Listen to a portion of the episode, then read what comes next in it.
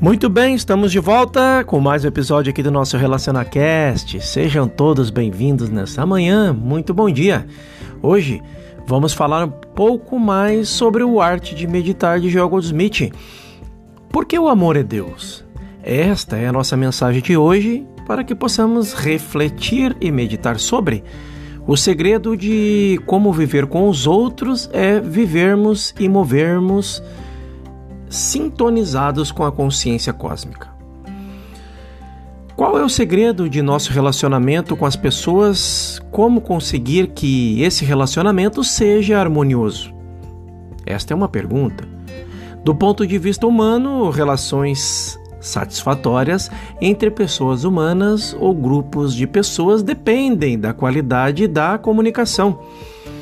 Mas frequentemente resultam em incompreensão devido à crença de que há muitas mentes com interesses diferentes, de que podemos tirar algo de alguém ou de que podem tirar algo de nós. Faz sentido para você? O Caminho Infinito, principal obra de Joel Salomão Goldsmith, contudo, considera esse problema sobre a luz inteiramente diversa. O segredo reside em reconhecer que não somos seres separados uns dos outros, mas que nossa unidade com Deus nos liga a todos os seres. Deus é a mente individual. A mente de Deus em mim reverencia a mente de Deus em vós. A inteligência infinita está agindo através de vós. Uma inteligência fala, uma inteligência ouve. Nós somos um. Estamos de acordo não porque vós concordais comigo, mas porque Deus concorda com Ele mesmo. Deus é o Espírito único, portanto, em nossa mente única não pode haver incompreensão. Deus fala a Deus, vida se revela em vida, a alma se comunica com a alma. Nada mais sou do que um instrumento através do qual a inteligência infinita e o amor divino estão sendo revelados à inteligência infinita e o amor divino e ou ao divino amor daqueles que entram no âmbito de minha consciência. No fluxo do amor que transborda de mim para vós e de vós para mim, não há separação, segundo Joel Goldsmith. As impressões do mundo não só nos separam de Deus, como também separam o homem do homem, o homem da mulher, o pai do filho e vice-versa, amigo do amigo, empregado do empregador e etc. O mundo nos fez inimigos naturais uns dos outros e o grande animal, homem, saqueia todos os outros animais. O caminho do mundo é a separação, o caminho do Cristo é a unidade. Isaías aprendeu esse sentido de unidade quando disse: O lobo habitará com o cordeiro e o leopardo com o cabrito. Permanecerão juntos o corvo e o leão. Não se ferirão, não se destruirão em todo o meu solo sagrado. Interessante essa passagem. O amor é o ingrediente essencial em todas as relações satisfatórias. Nosso amor a Deus se manifesta em nosso amor aos homens. Somos um com Deus e um com todos os seus filhos, com nossas famílias e parentes, com os membros de nossa igreja, com os associados de nossos empreendimentos e com nossos amigos. Quando reconhecemos Deus como nosso vizinho, tornamos-nos membros do lar divino, santos no reino espiritual. Há uma completa rendição de si mesmo ao mar infinito do Espírito. Os bens de Deus fluem para nós através de todos os que fazem parte de nosso universo. Aos que vivem em comunhão com Deus, servindo-o através do próximo, a promessa é literalmente cumprida. Tudo o que eu tenho é teu. Desvanece o desejo por algo ou alguém, pessoas e coisas tornam-se parte de nosso ser. O que abdicamos, temos o, o que abarcamos com a garra da posse, perdemos. Atraímos aquilo que renunciamos, conservamos aquilo que perdemos. Tudo o que deixamos livre, diga que liga-se a nós para sempre. Não devemos manter ninguém em servidão por dívida de amor, ódio, temor ou dúvida. Não devemos reclamar amor de ninguém. Devemos, ao contrário, convencer-nos de que ninguém nos deve. Somente quando nos consideramos devedores de uma obrigação, sem mantermos quem quer que seja como nosso devedor.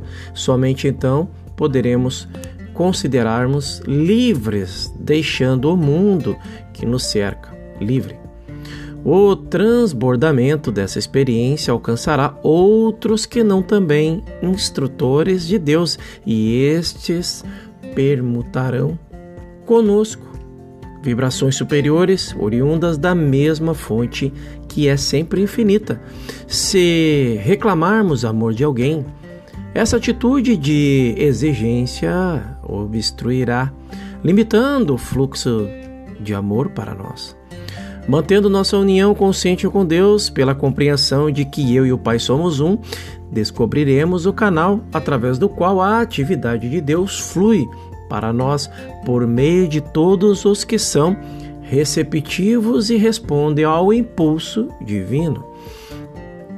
Nosso contato com Deus determina nosso contato com todas as pessoas ou lugares, do modo que possam desempenhar um papel no desdobramento de nossa experiência diária. Observe aqui a experiência tem que ser vivenciado, o caminho deve ser percorrido. Todo o universo e somente pessoas e lugares que nos cercam são veículos que nos conduzem a essa visão de unidade. No mundo onde quer que haja um bem, ele encontrará um caminho para derramar-se sobre nós. O bem que nos invade vem da graça que fluirá indefinitivamente, se não interferirmos no planejamento segundo o qual ela deverá manifestar-se. Compreendendo que Deus é o doador único de todos os bens, devemos ater-nos a aceitar apenas aquelas coisas que são nossas, por direito humano, se tivermos de arrostar algumas ações pelos tribunais de justiça. Naturalmente, tomaremos os cuidados humanos necessários para conduzir a demanda e apresentar nosso caso da melhor maneira possível. No entanto, nossa fé e confiança não devem repousar no tecnicismo dos processos legais, mas em Deus, fonte de toda a justiça. Juiz, jurados, advogados, testemunhas serão considerados meros instrumentos para exprimirem a justiça de Deus. A atitude dos outros para conosco é problema deles, agindo de acordo com o bem ou contrariamente a ele. A colheita lhes pertence. Os outros só têm possibilidade de fazer-nos algum mal se inteiramente estivermos esperando deles algum bem.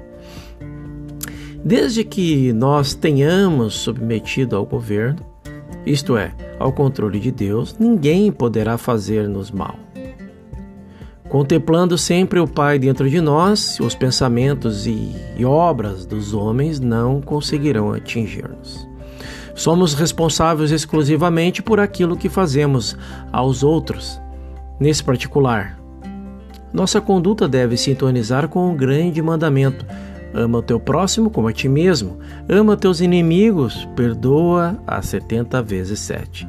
Ora por aqueles que maliciosamente se aproveitam de ti, e jamais temas ou desprezes os que agem contrariamente à divina lei. Rejubila-te com aqueles que permitem a Deus empregá-los como instrumento do bem. Então, estamos em contato com a humanidade de muitos níveis, elementos bons, elementos maus, alguns mesmos intoleráveis. Assim, diversos são, no gênero humano, os estados de consciência. Viver meramente com recursos próprios, potenciais ocultos ou inconscientes da verdade e da verdadeira identidade torna a vida uma luta sem tréguas e sem esperança contra adversidades insuperáveis. Má saúde, poucas renda, elevados tributos. Para encobrir seus insucessos, muitos assumem atitudes é, jactanciosas, a fim de mascarar seus desapontamentos e frustrações. Essas pessoas têm fome de amor. E como desejam ser amadas? Este é um questionamento.